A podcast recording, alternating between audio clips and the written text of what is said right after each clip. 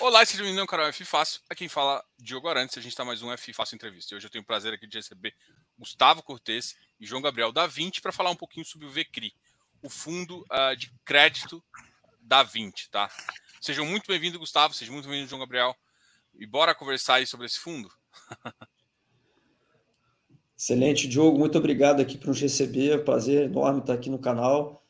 Vamos, vamos sim, vamos abordar aí todos os temas. Espero poder esclarecer todas as dúvidas aí da audiência. Não, Obrigado, Diogo. Prazer aí estar tá aí com, com você mais uma vez, né? Acho que faltava só esse fundo aqui para a gente completar no, no seu canal, né? Daqui a pouco a gente tem que começar a repetir os fundos, porque já tem um tempo que a gente não vem com os outros para trazer atualizações dos outros também. Mas sempre um prazer ser um parceiro aí de, de longa data aí da, da casa. E vamos, vamos que vamos. Vocês, vocês foram também uma das primeiras casas que a gente fez, fez as primeiras lives aqui lá em 2020 foi, fez isso e o pessoal. Até obrigado Bacana. por sempre participar aqui do canal. Bom, é, vamos, vamos começar então contando um pouco dessa história do Vecri, né? Um Vecri foi um fundo que vocês começaram um pouco diferente, não começaram ele direto na rua, né? Vocês começaram primeiro com, com capital próprio. Fala um pouquinho disso pra gente e uh, inicial, eu lembro que uma, uma época eu tinha conversado é, na época ainda do VIF, vocês, vocês, ainda tinham uma ideia se vocês iam trazer um fundo de crédito ou não. E, e, fala um pouquinho disso, né? Como é que surgiu a ideia de, pô, não, eu acho que faz sentido trazer esse, esse um fundo exclusivamente de crédito, né? Não, perfeito. Eu acho que foi, na verdade, uma conjunção de fatores e foi um movimento muito natural, né? Porque, como você sabe, né? Quer dizer, a gente já tem aqui os fundos imobiliários na 20 há bastante tempo, mas também já, já temos na 20 fundos dedicados ao segmento de crédito, né? Então, a gente atua há vários anos aí, são fundos que têm mais de 10 anos de track record, né? Tanto eu quanto o, meu sócio, Marcelo Almeida, também já trabalhamos nesse segmento há muito tempo, né? Mesmo antes da 20, a gente já né, trabalhou muito tempo no, Banco BTG Pactual, no BS Pactual, até no antigo Pactual, né? Então a gente já trabalha junto aí há quase mais de 20 anos né, nesse segmento. Uh, e na 20 a gente sempre teve o desejo né, de montar esse fundo, um fundo puro sangue é, de crédito, né, um fundo dedicado à CRIs, né, para justamente oferecer essa oportunidade de investimento aos nossos clientes. Né, e eu acho que o momento foi muito propício para isso. Né? A gente vive aí, na minha visão, né, um cenário muito favorável à renda fixa.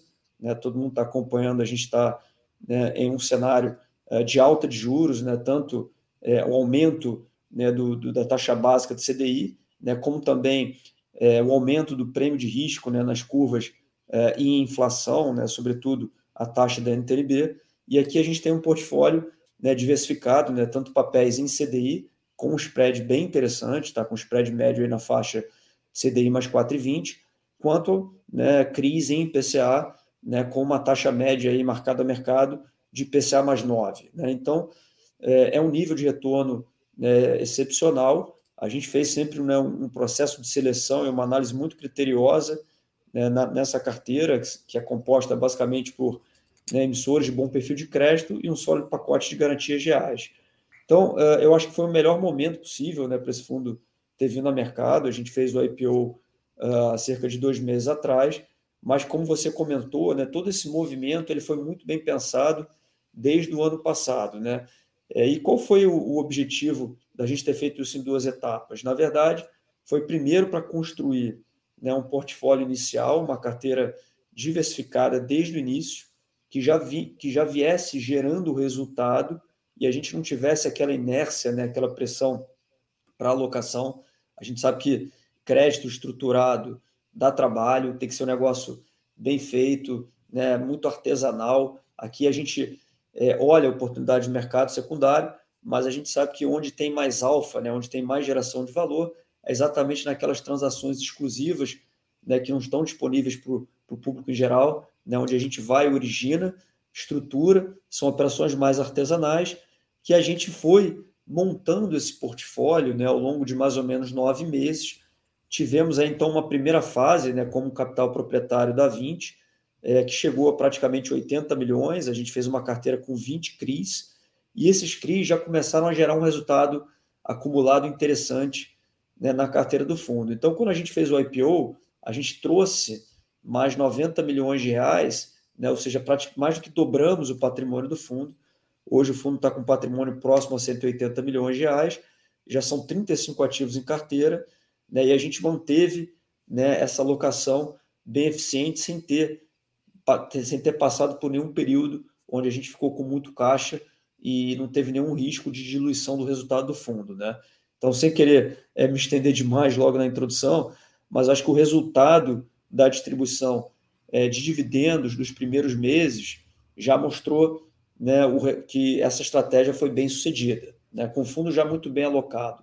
Somado à alocação dessa carteira inicial, a gente já conseguiu, logo nos dois primeiros meses, fazer uma distribuição de 15 centavos por cota. Lembrando que esse fundo tem cota base 10, né? então a gente está falando aí de um, de um dividend yield é, de 1,5% né, em relação à cota, à cota de IPO.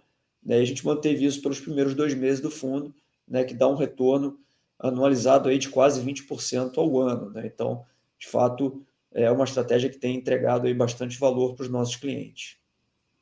Legal. João, você quer continuar? Você quer dar um complemento?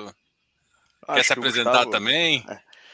Pessoal, boa noite. Falei ali um pouquinho no começo, mas sou o é. João, sou responsável aqui pelo RI dos fundos imobiliários da 20.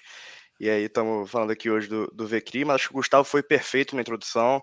Ele contou bem a história do fundo. Acho que esse é um diferencial que a 20 naturalmente tem por ser uma companhia listada. A 20 realizou o IPO em janeiro de 2021 e tem um, um, capital próprio que ela pode usar como seed money de novos produtos. E foi exatamente isso que a gente pensou no VCRI, não foi algo pensado do dia para a noite. Primeiro que é uma equipe que já trabalha aqui há muito tempo junta, a área de crédito da 20 já existe desde sua fundação, possui diversos fundos é, que não são fundos imobiliários, FIs de fato, mas trabalham com crédito imobiliário há muito tempo. E aí a gente pensou lá no final de 2020, ainda começo de 21, nesse fundo, ficou um ano fazendo warehousing, montando uma carteira, é, juntando um resultado para vir a mercado e ter um, um caminho mais, mais tranquilo, já distribuindo o rendimento full, privilegiando aquele cotista que entrou na nossa oferta é, no IPO e está com a gente desde o começo. Ele não teve aquele período de alocação. Isso é algo que a gente se preocupa em geral sempre, tá?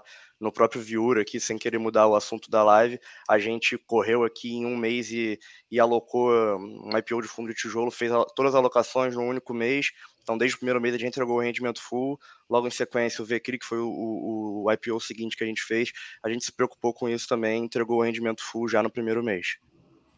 Legal. É, Gustavo, um, uma pergunta. É, o mercado agora está meio que prevendo uma deflação ali nos, nos próximos meses. E, e o ativo ele pode ser impactado fortemente, assim. É claro que o ativo com indexador ele vai sofrer um pequeno impacto ali ou não. Mas é, como é um fundo de caixa, e depois a gente até pode falar disso, né? ah, o ativo, como é que vocês fazem a administração? o, o seu administrador utiliza caixa ou competência? Mas antes até de responder isso, é, como é que é mais ou menos o que vocês pensam nesses próximos dois meses, onde a gente pode ter essa deflação e vocês estão com a carteira mais ou menos 73% em IPCA ainda? Perfeito. Assim, na verdade, é, é, é algo que é, vai, né, de certa forma, ter algum impacto, sim, acho que na, na indústria como um todo. O que a gente sempre fala é o seguinte: primeiro, tem que olhar um pouco também médio e longo prazo. Né? Eu acho que o que aconteceu esse ano foi que o governo fez alguma, tomou algumas medidas, né, algumas medidas até, eu diria assim, um pouco artificiais, meio que com, a, com no intuito né, de reduzir uma inflação de curto prazo, mas todo mundo que estuda economia sabe que em, em, em economia não tem nada, não tem, não, não tem solução fácil, né? Então, não tem, tem nada aquele, grátis. Né? Nada grátis, né? Então, se você está né, reduzindo artificialmente a inflação agora, você está abrindo mão, né? Você está contratando, melhor dizendo, uma inflação maior no futuro. É um trade-off, né? Então, o que vai acontecer é que muito provavelmente quando você olhar uma janela, você vai continuar com a mesma inflação, só que ela vai ser inegavelmente né, menor no mês que vem. A gente também acredita que é muito provável que tenha uma deflação, e a gente já veio também se planejando para né, conseguir né, passar por esse período sem grandes solavancos. Né? Então, primeiramente, a gente, né, diferente de alguns fundos, a gente nunca foi fã de ter uma carteira é, uni é, indexador, né? então a gente sempre acreditou que é saudável para o fundo ter uma diversificação entre IPCA e CDI, né? assim, de forma objetiva, a gente ainda tem um caixa remanescente que está meio que contingenciado é, para algumas operações que estão para liquidar é, nos próximos dias. Essas operações são em CDI, elas têm um nível de spread bem interessante. Né? Uma tem spread de CDI mais 6, outra a gente está definindo a precificação, mas deve ficar por volta disso. Né? Então a gente vai aumentar a, a parcela em CDI. E além disso, né, nossa carteira em inflação ela tem um aspecto é, interessante que, que é uma questão técnica né, que você conhece é, super bem, que hoje, no, no, no, infelizmente, você ainda não tem uma metodologia padronizada de contabilização do resultado inflacionário em vários fundos. Né? E o nosso fundo ele adota uma metodologia um pouco mais conservadora, né? principalmente alguns CRIs, que a gente ainda não tem né? uma, uma, uma amortização muito acelerada, né? uma amortização que ainda por enquanto ainda está mais suave e ele é muito diferido ao longo do tempo, a gente não vem com um reconhecimento muito forte dessa receita inflacionária do passado. Ela já está é, transitada em patrimônio, ou seja, é um, um resultado contábil no regime de competência, mas ela ainda não se traduz num resultado caixa acumulado, mas que todo mundo sabe que é relativamente fácil né, de você transformar um resultado contábil num resultado caixa. Né? O mais difícil é o inverso. Né? Primeiro você tem que gerar o resultado positivo, e a gente gerou, né? a gente tem crise aqui, a IPCA mais 8,5, IPCA mais 9, IPCA mais 9,5, que já vem acumulando né, uma, é, um, um colchão inflacionário importante, e a gente pode vender isso no mercado secundário, e aí quando você vende no mercado, né, você realiza o ganho, e aí você né, gera é, é uma gordura aí para ser utilizada é, nesses meses de vacas magras é, do ponto de vista do IPCA. É, do ponto de vista do CDI, eu continuo achando que a gente vai. Eu não, na verdade, é consenso de mercado, né? Quem sou eu é, para ter algum tipo de bola de cristal, mas acho que está muito claro para todo mundo que o Banco Central vai continuar né, fazendo um ajuste adicional, os juros vão continuar altos aí por um bom tempo, né? Então, na carteira em CDI, a gente vai ter, né, vai gerar um resultado interessante, e nessa carteira IPCA, a gente vai destravar um pouco do ganho né, contábil que ainda não transita por resultado acumulado caixa, de maneira aí a, a, gerar essa gordurinha é, para os próximos meses e aí, naturalmente, com o passar do tempo, né, a tendência é voltar a inflação né, no nível é, relativamente alto. Né? Acho que ninguém, não está no cenário de ninguém que a gente vai viver num ambiente de inflação zero ou num ambiente de deflação é, por muito tempo no Brasil. Então, isso não preocupa a gente, a gente acha que vai ser um impacto muito transitório e que no médio e longo prazo ter uma carteira né, é, com, de bom perfil, né, com esse nível de juro real, é uma coisa que vai continuar adicionando bastante valor aí para a carteira do fundo. Acho que resumindo aqui, o Diogo, o lema é diversificação, né? Sempre foi, Gustavo sempre falou isso, Marcelo trabalha sócio dele. Acho que o lema aqui é diversificação sempre. Não só por indexador.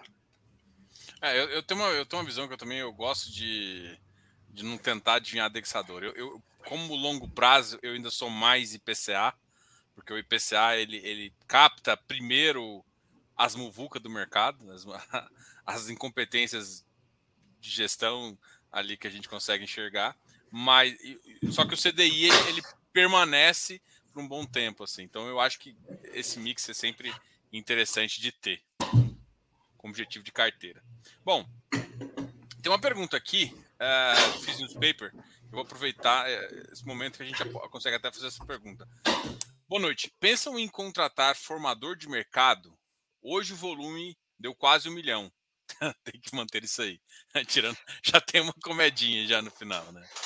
Acho que hoje, de fato, mas... começar aqui, o Gustavo pode me, me complementar.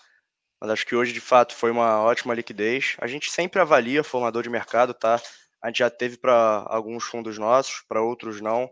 É, a gente, de fato, nunca conseguiu muito bem é, identificar o efeito dele em, em, alguns casos, em outros a gente conseguiu.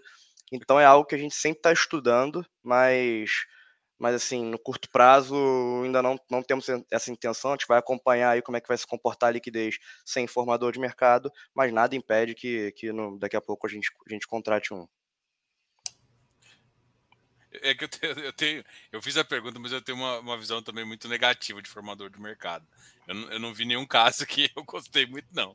Inclusive, é. inclusive, tem fundos aí que a gente já viu resultados negativos em relação ao, ao formador, né? Você tem um custo e ainda não, é, o problema é assim, você tem um custo que pode, você pode entregar para o cotista e sim, tem que avaliar qual é o benefício que isso vai trazer frente ao custo que tem, né? Eu acho que eu nunca consegui enxergar muito bem, de forma clara, qual é esse benefício.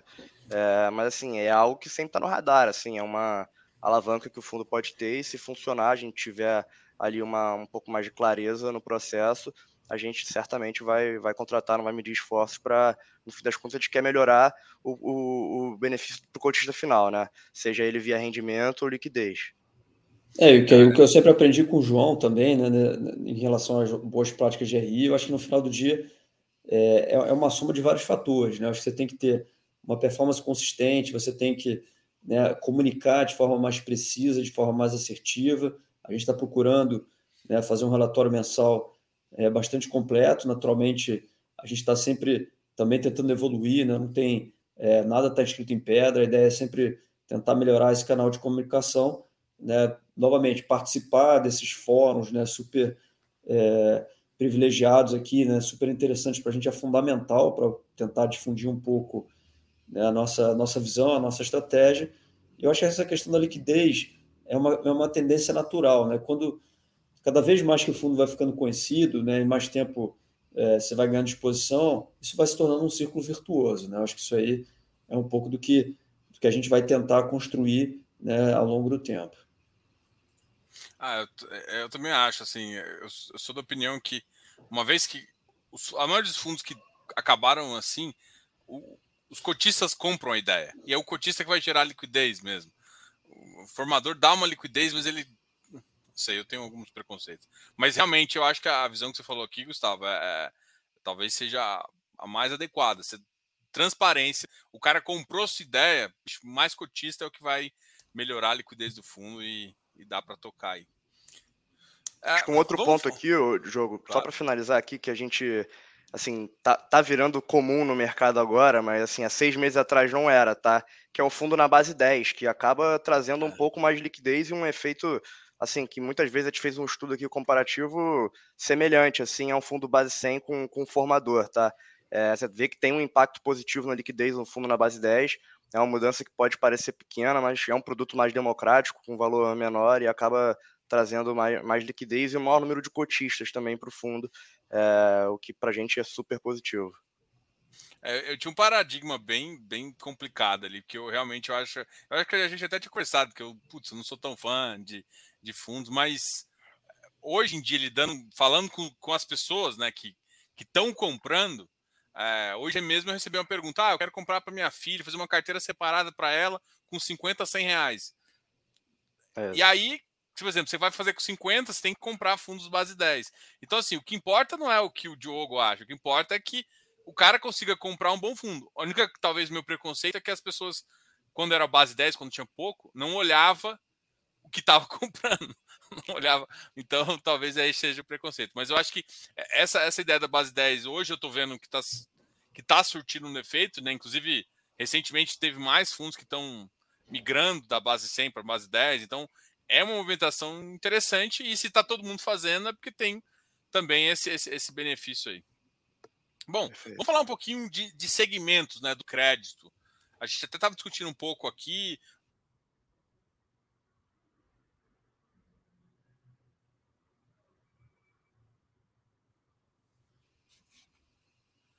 Uf. Entrou. Acho que voltou cês... aqui, ó. Ah, vocês me escutaram? É, para mim cortou um pouco, não sei se para o Gustavo. É, para mim também. É, não, eu estava perguntando sobre. Vamos falar um pouquinho dos, dos, segmentos de crédito que vocês gostam e que vocês não gostam. Eu vou abrir a carteira aqui, que eu acho que talvez seja a melhor referência, assim. Uh, e aí você fala, por exemplo, vocês têm, vocês têm algumas coisas que é. Vocês têm, por exemplo, do agronegócio aqui, geração distribuída, são coisas que a gente enxerga em, hoje em outros segmentos também. Eu acho que isso aí, perfeito. Eu acho que isso aí, na verdade, ilustra um pouco do que a gente falou, né, da questão da diversificação, né? Não só a diversificação por emissor grupo econômico, mas também por segmento de atuação.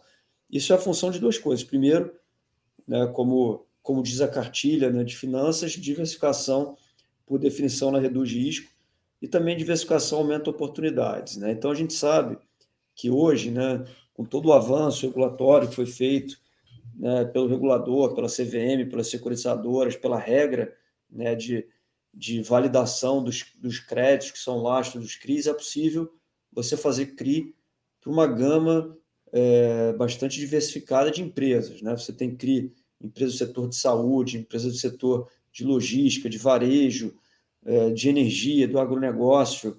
Então, você não precisa necessariamente né, ficar restrito ao que era o mercado de CRIs há 10 ou 20 anos atrás, né, quando você tinha basicamente um monoproduto, que era aquele CRI né, de ou crédito hipotecário, né, ou eventualmente laje corporativa. Então, isso aí traz um leque, amplia a nossa capacidade né, de originação, de construção de portfólio né, de forma importante.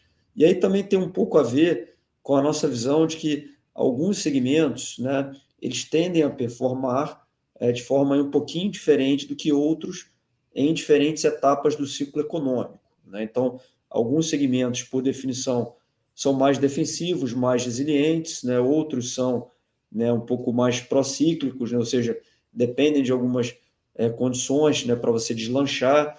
Né, você ainda tem aí alguns resquícios de pandemia, né, então alguns segmentos no Brasil ainda estão agora reaquecendo, né, por exemplo, o segmento de shopping center foi um segmento que a gente sempre gostou muito aqui na 20, tá?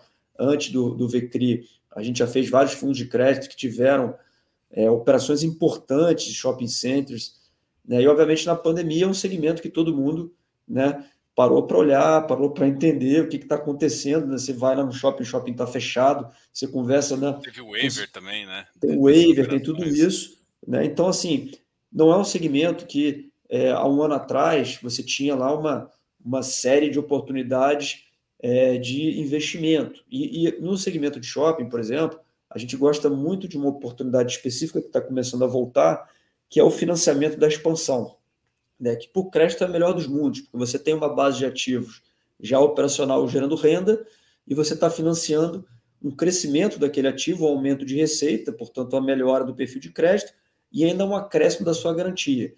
Né? Então, novas oportunidades vão surgindo ao longo dos ciclos econômicos. Na época da pandemia, a gente voltou muito para o mercado de logística. Né? Por quê? Porque está todo mundo dentro de casa, fazendo compra no e-commerce, e o segmento de logística bombou assim como o segmento de né, saúde, exames, tudo isso. É, então, a gente vai é, diversificando a carteira e tem uns temas que a gente gosta, né, como o agronegócio. Né? Eu acho que o agronegócio também é um tema interessantíssimo. Né? Por quê? Porque aqui você consegue fazer uma combinação né, de boas empresas com muita garantia real.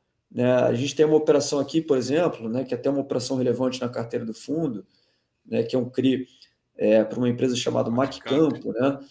Ah, o que, que essa empresa faz? É, tradicionalmente, ela é uma revendedora né, de máquinas e implementos agrícolas. Né? Ela é representante, por exemplo, da John Deere em estrados importantes, produtores do Centro-Oeste.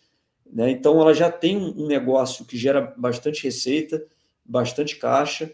Você está num momento né, que tem muita demanda né, por, por, esse, por, por locação, por compra né, de máquinas agrícolas, um momento de crescimento, expansão de safra, e além desse, desse business mais, é, vamos dizer assim, tradicional, eles também investiram né, ao longo dos anos na produção de grãos. Né? Então, é um grupo que tem fazenda de soja, de milho, de algodão, né, que gera é, receita, que vende, que exporta essa produção.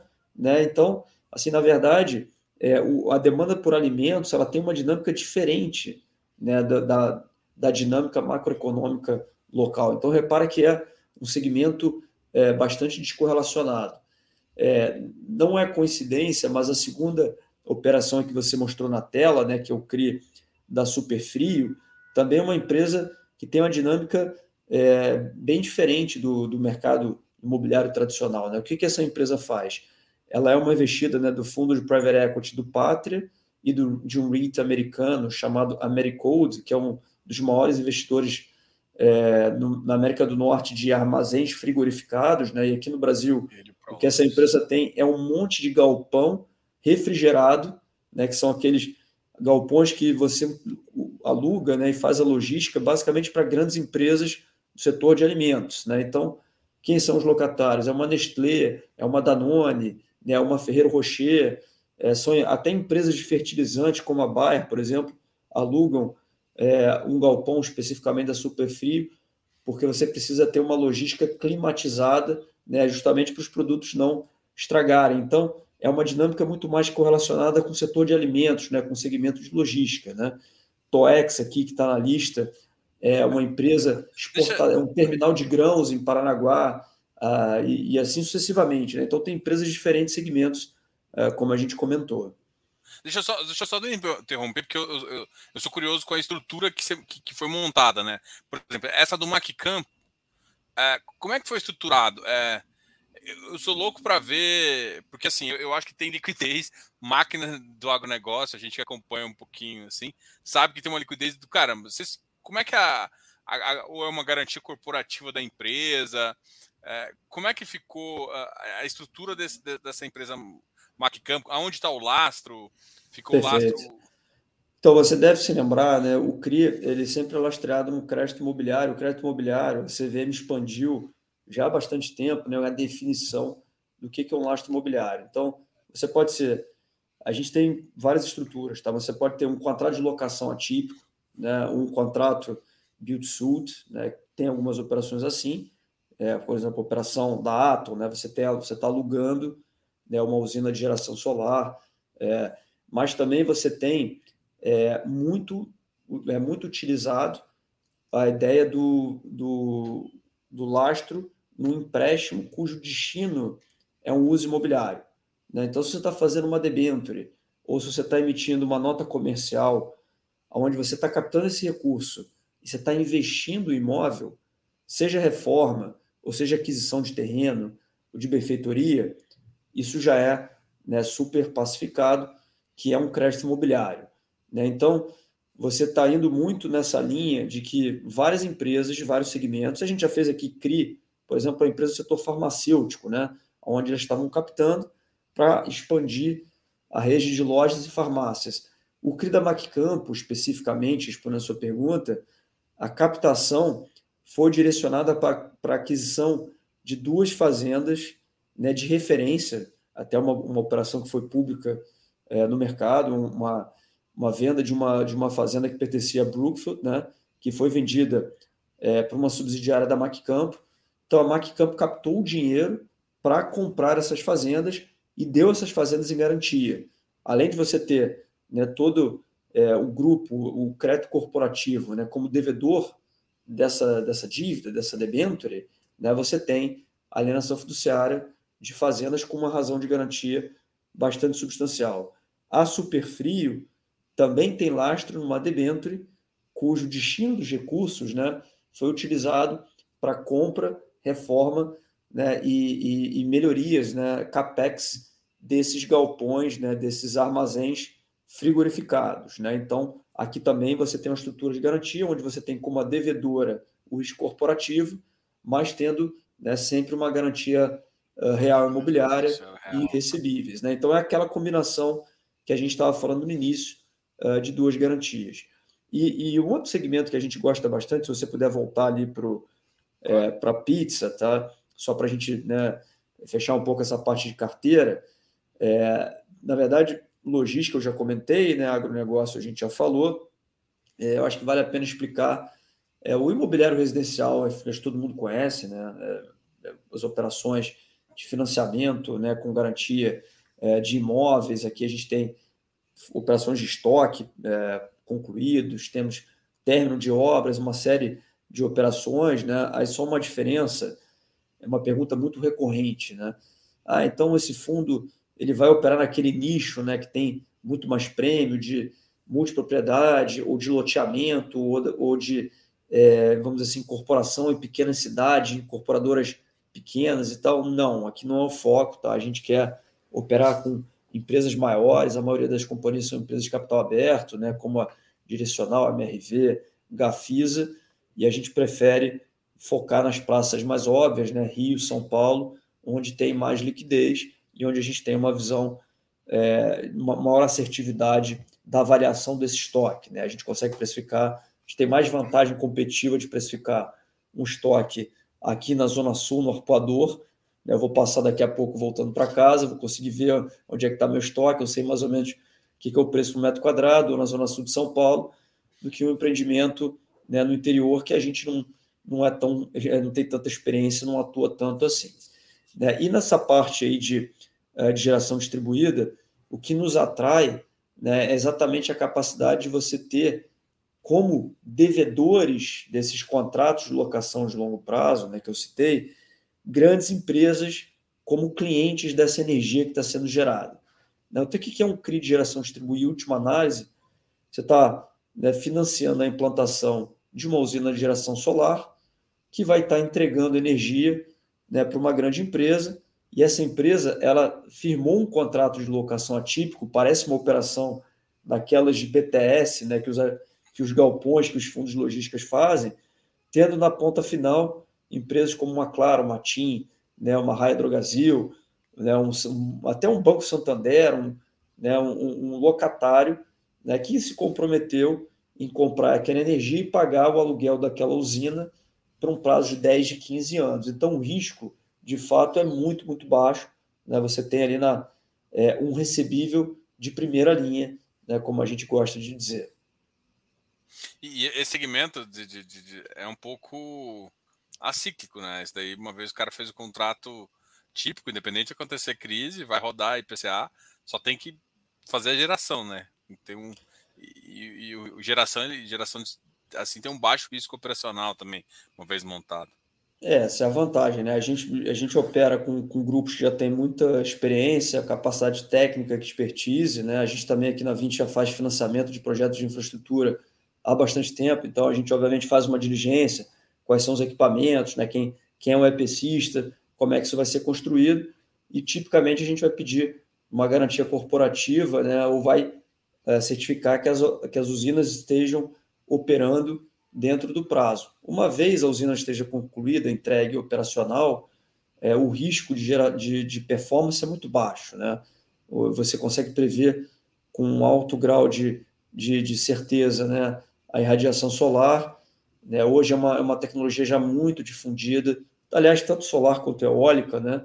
já é uma tecnologia que já né, veio para ficar, cada vez mais representa um percentual maior da matriz, e na medida que essa energia é gerada, né, o risco aqui seria você não ter o comprador, né, você é, fazer uma usina, como se diz, né, de forma mais especulativa, né, tentando acertar como é que seria o preço de energia ao longo do tempo, que varia como qualquer commodity. E não é esse o modelo que a gente adota. Né? O modelo que a gente adota é um modelo onde a usina já nasce contratada e, melhor ainda, tendo como contratante ou locatário um devedor de primeira linha. Né? Então, com isso você consegue amarrar muito bem essas pontes e reduzir bastante né, o risco de crédito da transação. Tem um ponto relevante aqui, Diogo, só para complementar ah. e fechar aqui esse ponto da carteira, é que a gente, falando em geral aqui sobre segmentos, a gente, ou seja, a área imobiliária, a área de crédito da 20, são mais de 20 pessoas, a gente tem um fórum semanal que a gente se reúne para discutir todas essas operações. Então, quando o Gustavo falou de um CRI de shopping, o time do VISC com o Coelho, o Rafael, que veio aqui semana passada, eles estão presentes no comitê, estão por dentro do setor de logística, mesmo vale para o Vilg, é agro, a gente tem uma estratégia agro aqui, então é um time muito multidisciplinar que, que assim, qualquer setor a gente tem alguém com uma expertise no setor aqui e pode sempre contribuir para o debate, para a análise. É, isso eu acho um ponto fundamental, eu diria que talvez seja um dos grandes diferenciais competitivos da 20 como um todo, né? porque de fato a gente é uma casa hoje com mais de 250 pessoas e muito voltado para investimentos, né, de como a gente chama de alta performance, né, ou investimentos até que alguns chamam de alternativos, que são no final do dia alguns investimentos do setor real da economia, né? Então, como o João falou, seja através do financiamento, do crédito ou através né, de participação, a verdade é que a gente está falando com os empresários, falando com as empresas, analisando os projetos, participando das transações? Então, quando a gente vai discutir aqui né, o valor de uma garantia, é claro que a gente também tem os laudos de avaliação, como né, a maioria dos gestores fazem, mas melhor do que você estar tá, né, dependendo né, de um papel ali, de uma avaliação teórica, é ter o privilégio, por exemplo, se eu estou fazendo um financiamento de um galpão logístico, é eu poder sentar com o time do Vilg, né, com o Ilan, com o Matheus, com todo mundo, e falar, gente, o que vocês acham desse ativo? Né, a localização, quem é um empreendedor, esse preço aqui de por metro quadrado nessa região está fazendo sentido, não está? Por quanto você compraria esse ativo né, se eu tivesse que estar né, tá num cenário onde eu preciso executar uma garantia? Para quem eu poderia vender? Né? E, e, obviamente, como o João falou, isso é replicável para cada uma das estratégias. Né? Se estou fazendo uma operação com imóvel, né, um escritório, né, naturalmente eu tenho acesso também ao time do Vino, shopping centers e assim sucessivamente. Então, isso aí para a gente é fundamental, gera aí uma, uma vantagem competitiva informacional né, excepcional. E, obviamente, também amplia muito a capacidade de originação, né, porque é, tem muita gente aqui na companhia né, que está né, trazendo oportunidades que às vezes podem ser oportunidades de de investimento em equity, ou comprar participação, ou fazer um, né, uma, um deal de M&A, mas muitas vezes o que o empresário quer é um financiamento estruturado, é uma dívida de longo prazo, é uma alavancagem, né, que a gente consegue desenhar aqui no nosso fundo através de um CRI, que, como eu já foi demonstrado, né, ele consegue é, abarcar aí várias situações e vários segmentos. Né? Então, isso para a gente é, é, é, é um grande potencializador de negócios acima de tudo. Ah, então, assim, essa é uma, é uma, uma das perguntas que a gente sempre costuma fazer, né? Questão de originação. E você costumou falar assim: olha, a maioria dos meus deals são transações exclusivas. E aí, essas transações exclusivas vêm através dessa estrutura da 20, já está em quase todos os segmentos, com um braço lá, mas vocês também têm um time que uh, vai bater na porta de algumas pessoas, que faz uma prospecção ativa de, de originação?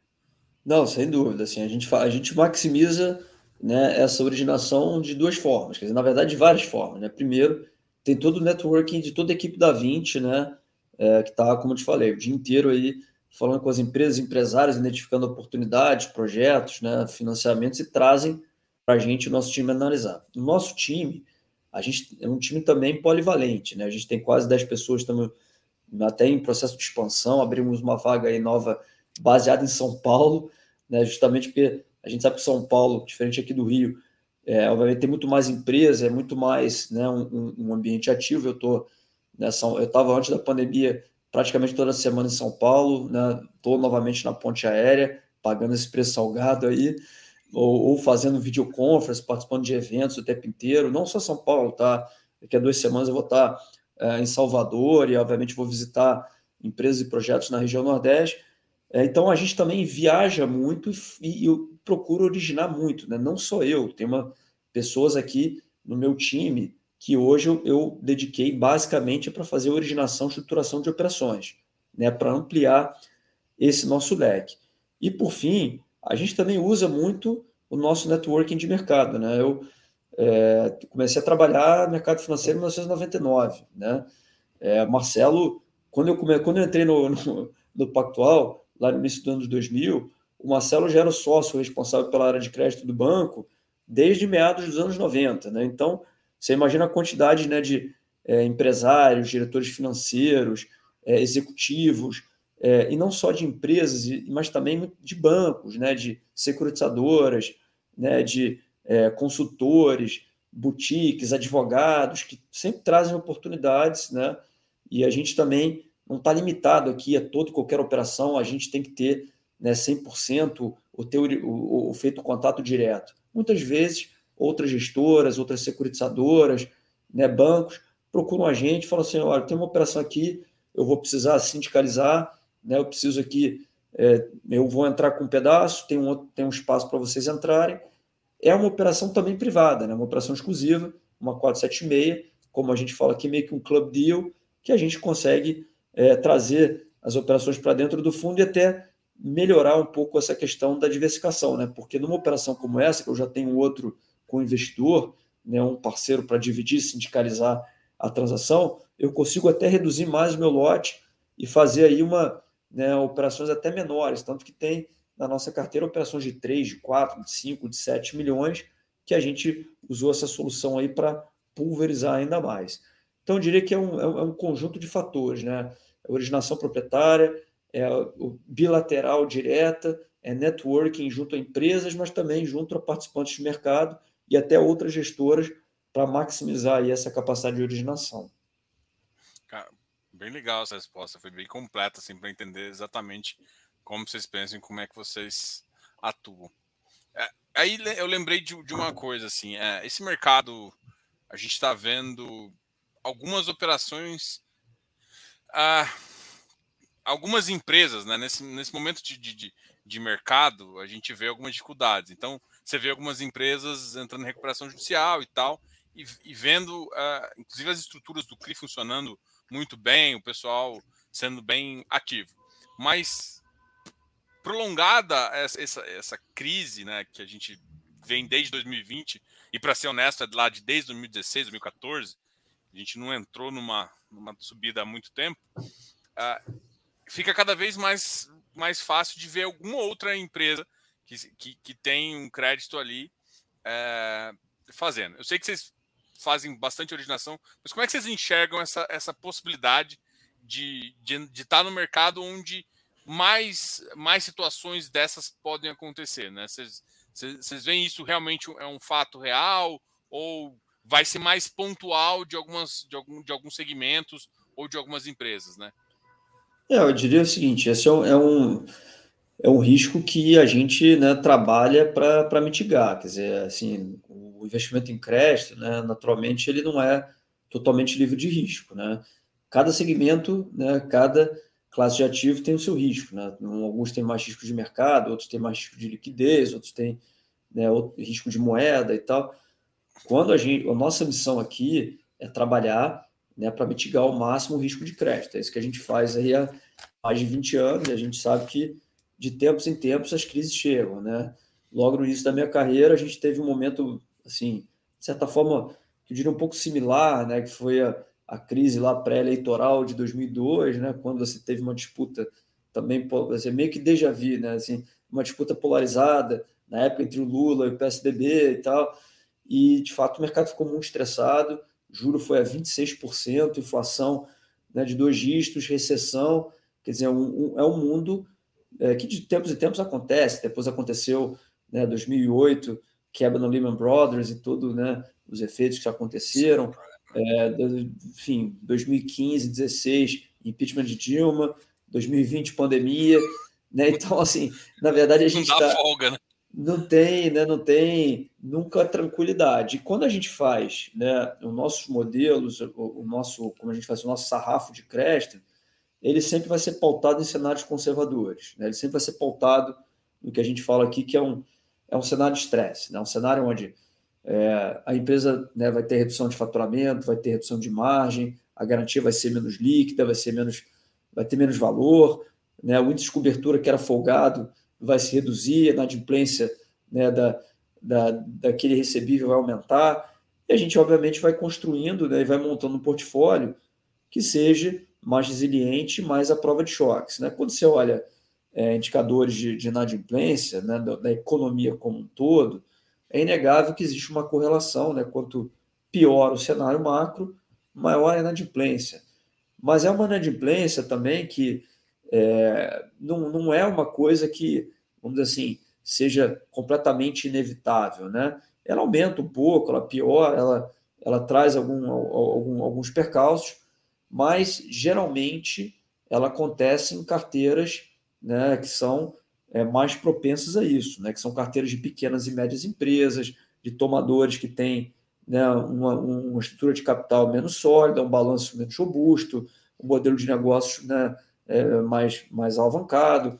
Então, é tudo isso que a gente tenta evitar né, quando a gente faz o nosso dever de casa. Então, quando a gente traz uma operação em comitê, a gente estressa muito esses cenários, muitas projeções e procura filtrar e trazer aquelas operações né, que sejam a prova de bala e que consigam né, suportar aí é, um cenário de maior tempestade. E a gente acredita que essa nossa carteira está muito tranquila, tá? A gente não só faz essa avaliação é bastante rigorosa na entrada, né? não só tem esse sarrafo muito alto na origem, como a gente está monitorando isso ativamente. Né? A gente tem aqui um time é, de análise e monitoramento fantástico, né? É chefiado aí pelo Bruno Spielberg, que também é um outro ex-colega nosso, o BS Pactual, um cara que também já está né, é, com bastante cabelo branco, aí, bastante histórico de atuação no mercado, comandando um time de talentos, né, que a gente formou, desenvolveu aqui na 20, pessoas com, com excelente formação, excelente bagagem técnica, alguns até relativamente sênior, né, que estão aí ajudando a gente a sempre acompanhar sistematicamente, toda vez que as empresas divulgam resultado, né, todo mês como é que está os índices de cobertura, índices de cumprimento de garantia, né, a gente faz reuniões com as empresas, faz verificações periódicas, visita os ativos, então a gente está sempre acompanhando, né, justamente para ver se tem, é que nem o médico, né, quer dizer, você não, não vai lá só quando né, tem um evento, você vai de tempos em tempos fazendo o exame, fazendo o check-up, e por enquanto o nosso check-up é, não demonstrou nada que seja muito preocupante, nada que não seja do dia a dia do, do jogo, né? E a gente está aí né, cada vez mais com pulso né, em cada um dos nossos é, filhotes aqui, que são essa carteira de CRI, para que a gente possa né, não ter qualquer necessidade de, de medida mais radical, mas que por enquanto, novamente, é, so far so good. Né? Acho que está bem, bem tranquilo aí com a qualidade de crédito da carteira. Boa. Vamos, uma, uma, pergunta que sempre surge é a relação à emissão, né? Um fundo, é, vocês são uma casa grande, né? Que, que, que, que, tem fundos robustos já no mercado, com fundos de mais de bilhão. Então faz sentido também não chegar num fundo de crédito e pensar pequeno. então, é, uma das coisas, eu ia até perguntar, a pergunta original era, ah, o que, que vocês gostam mais? Vocês fazer uma oferta, um follow-on restrito para os seus cotistas ou um follow-on, é, uma oferta pública? Mas esse 400, esse 476 vai dar uma mudada. Mas de qualquer forma, como é que vocês, como é que vocês vamos pensar? Como é que foi dessa estratégia original em relação à emissão e também é, uma das coisas que, que o cotista sempre pergunta, inclusive está aqui, é emissão abaixo do VP, né? É, vocês têm um capital autorizado de 10 bi, se eu não me engano. E então, teoricamente, uma vez que aprovado pelo administrador, que é, que é tranquilo, vocês podem fazer emissão. Como, como é que vocês pensam em relação a esses dois itens, né? Boa, vou começar aqui, Gustavo, aí você pode me complementar no, no final. Mas acho que é isso, o capital autorizado ele já diz muito sobre o que a gente pensa. Assim, a nossa ideia não é parar com um fundo de menos de 200 milhões, é crescer o fundo, te acho que é saudável, traz mais liquidez, traz mais cotistas, é, você diversifica o portfólio. Então a gente sempre acha que, que, que, que, é saudável aumentar o fundo, mas obviamente não é aumentar a qualquer custo, né? Então a gente olha para uma série de variáveis. Acho que essa pergunta de emissão abaixo do VP, ela complementa disso que eu falei agora. É, não acho que é tão binário assim, emissão abaixo do VP, sim, não.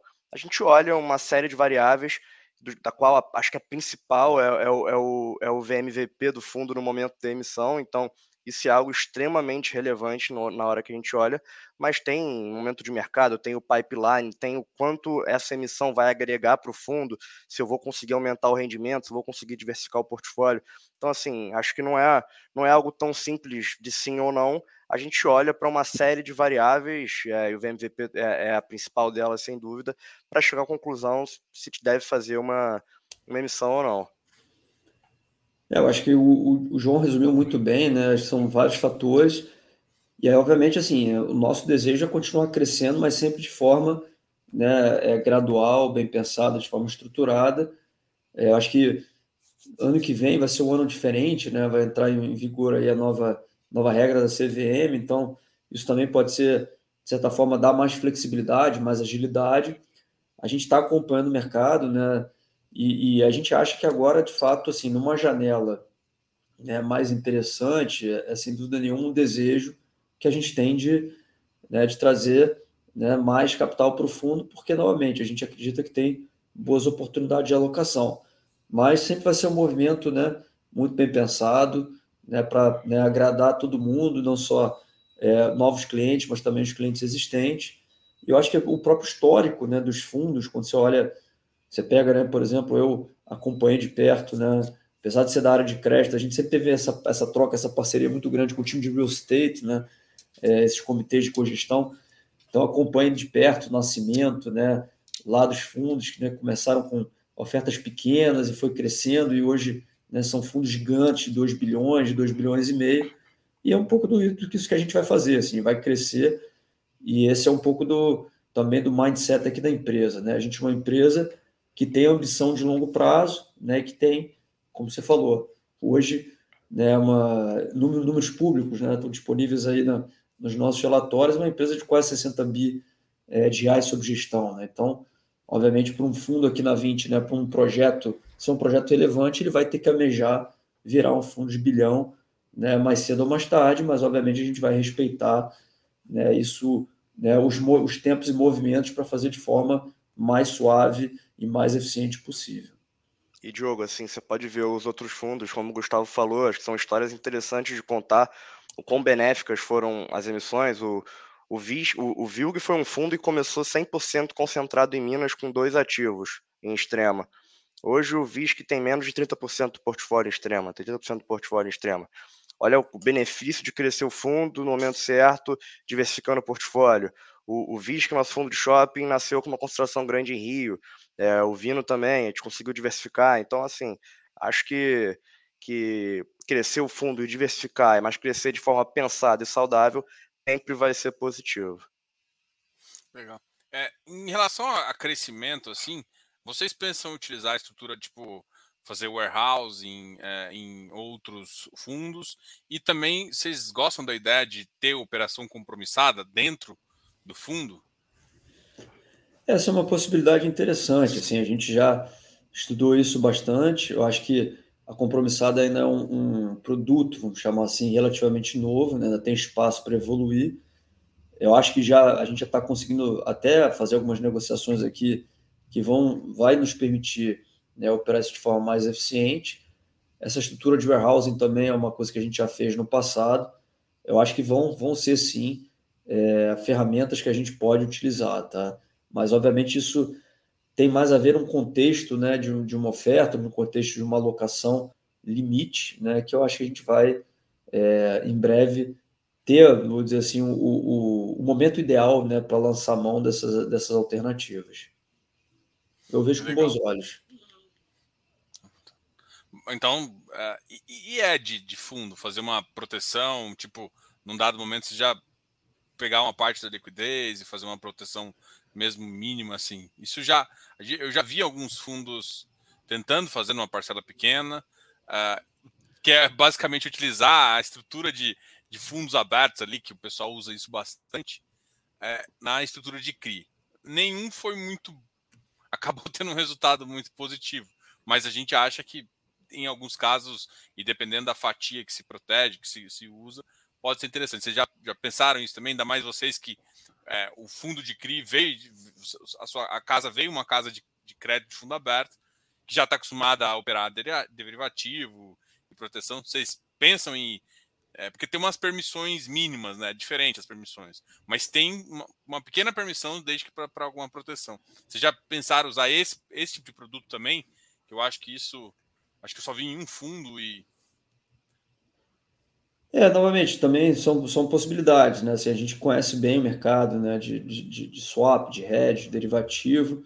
Isso é mais usado, como você falou, em fundos de renda fixa, fundos né, multimercado mas eu diria que não é muito perfil, né? Eu acho que o nosso fundo ele é um fundo mais de carrego, né? Como você estava falando, é um fundo mais que ele vai olhar essa questão de você ter uma renda real, né? Um rendimento, né? Indexado, né? Com proteção inflacionária ao longo do tempo, né? Com nível muito interessante de, de, de resultado. Novamente, eu volto a falar, 15 centavos, né? Se você pegar na cota do IPO, você está falando de 18% ao ano. Se você pegar na cota de mercado, você está falando de 19,3%, quase 20% de retorno. Então, assim, não é um fundo que vai ficar fazendo coisas assim muito sofisticadas, muito fora da caixa. Não é aquele conceito, como alguns falam, de hedge fund, né? que eu vou comprar, vou vender, vou operar no mercado derivativo, direcional.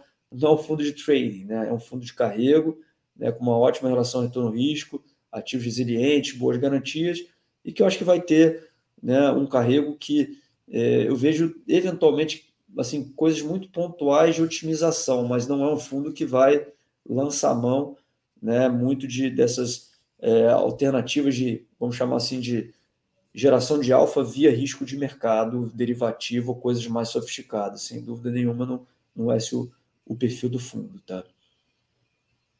Legal.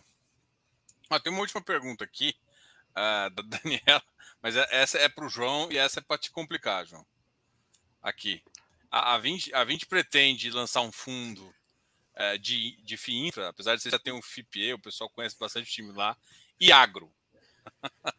Bom, vamos lá, o que a gente pode falar, né? Porque assim, agro, o que a gente pode falar é que a gente já fez um protocolo de uma emissão, Fiagro, mas por a gente, então por a gente ter feito o protocolo, a gente está em período de silêncio, eu não posso dar nenhum detalhe da, da oferta e etc. Mas o protocolo está realizado, é, em breve aí o fundo deve estar tá, deve tá rodando.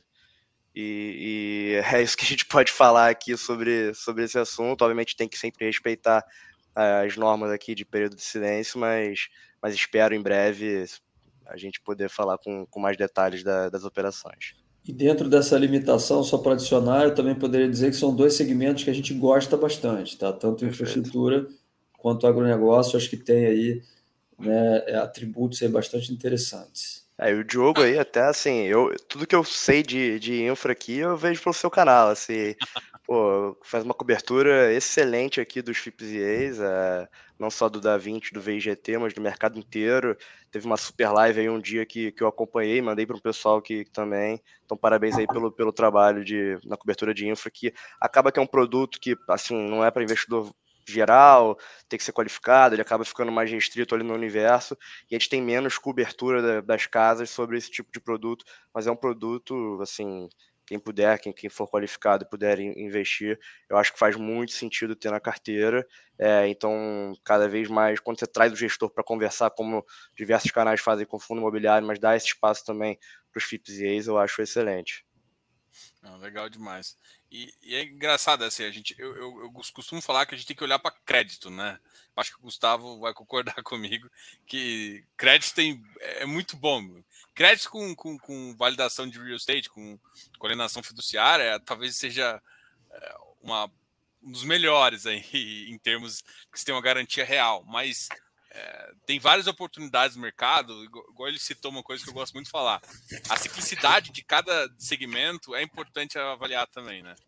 E eu acho que é por isso que vocês cons conseguiram contrair uma carteira. Vocês consideram o seu fundo, né, para colocar numa caixinha, né? É, consideram um fundo middle, né? Porque assim, tem o high grade que ele não é exatamente. As taxas são mais assim, você faz operações exclusivas com taxa melhor e também não é exatamente um yield. Você, você, classificaria ele como um middle? Eu acho que a gente, o pessoal gosta de colocar em caixinha aqui. É, foi exatamente esse é um ótimo ponto. A gente acabou aprendendo essa terminologia um pouco né, né, em todo esse processo de, de, distribuição do fundo, porque se você vai pensar assim, ele não é definitivamente um fundo yield, nunca se propôs a ser, né? A gente procura aí, é, limitar bastante e restringir o perfil de risco das operações, mas ele também não é aquele fundo high grade, né? O que, que o mercado high grade hoje? Graças a toda essa popularização que a gente teve, né?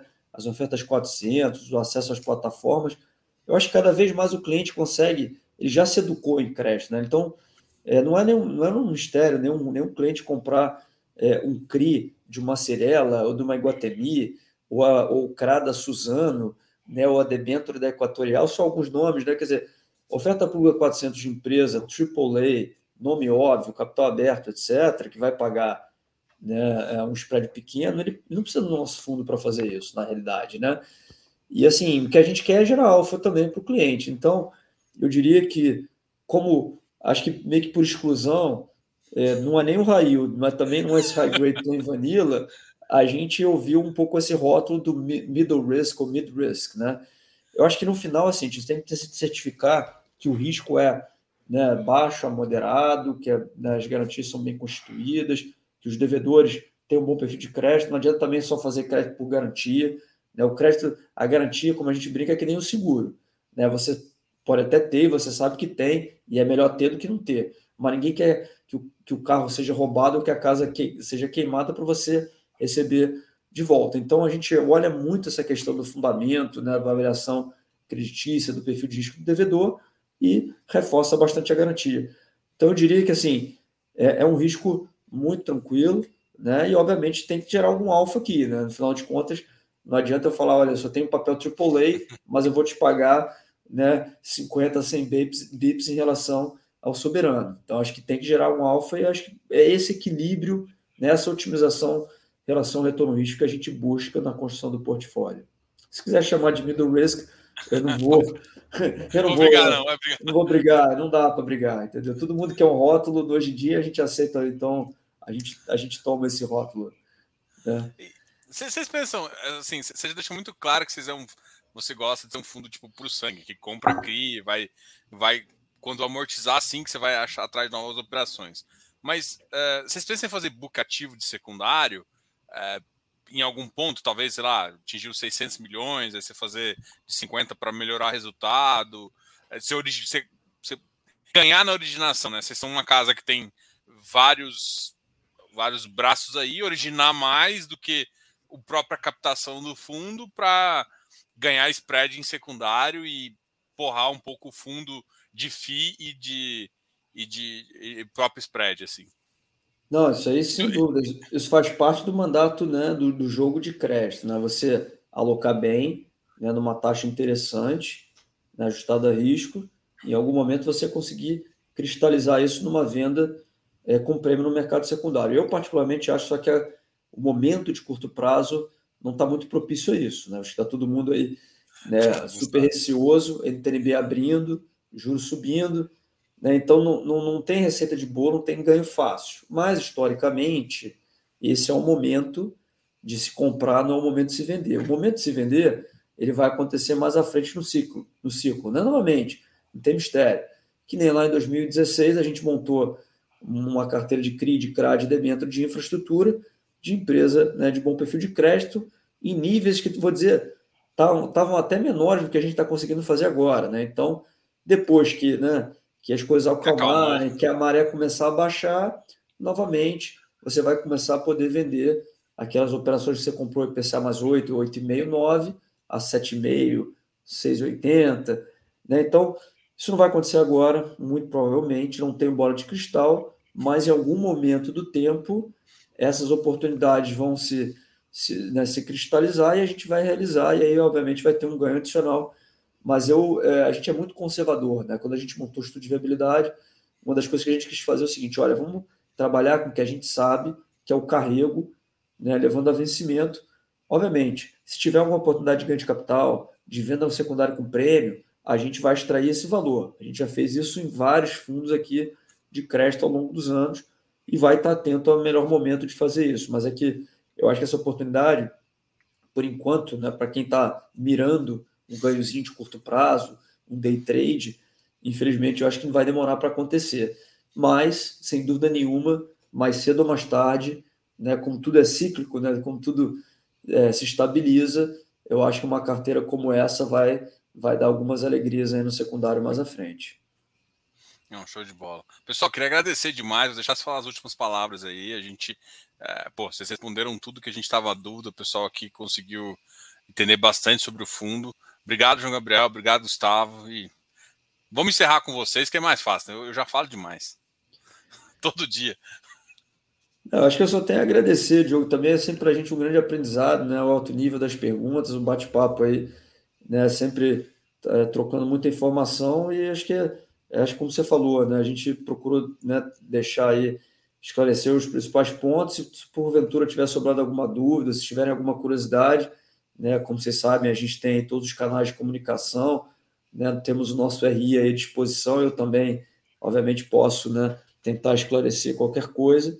E, novamente, queria novamente agradecer e, enfim, desejar boa noite a todos e espero é, revê-los em breve.